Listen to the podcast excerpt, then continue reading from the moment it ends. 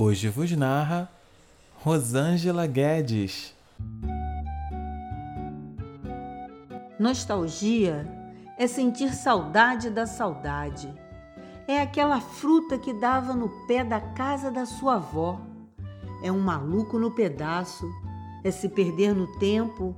É uma memória guardada com carinho. Se mexer demais, estraga é sentir que falta um pouco de passado no nosso presente. É o que faz a gente ter orgulho do tempo que passou. É a melhor amiga do Castanhari. É quando a criança que fomos um dia vem nos visitar. Faz um bem danado, não faz?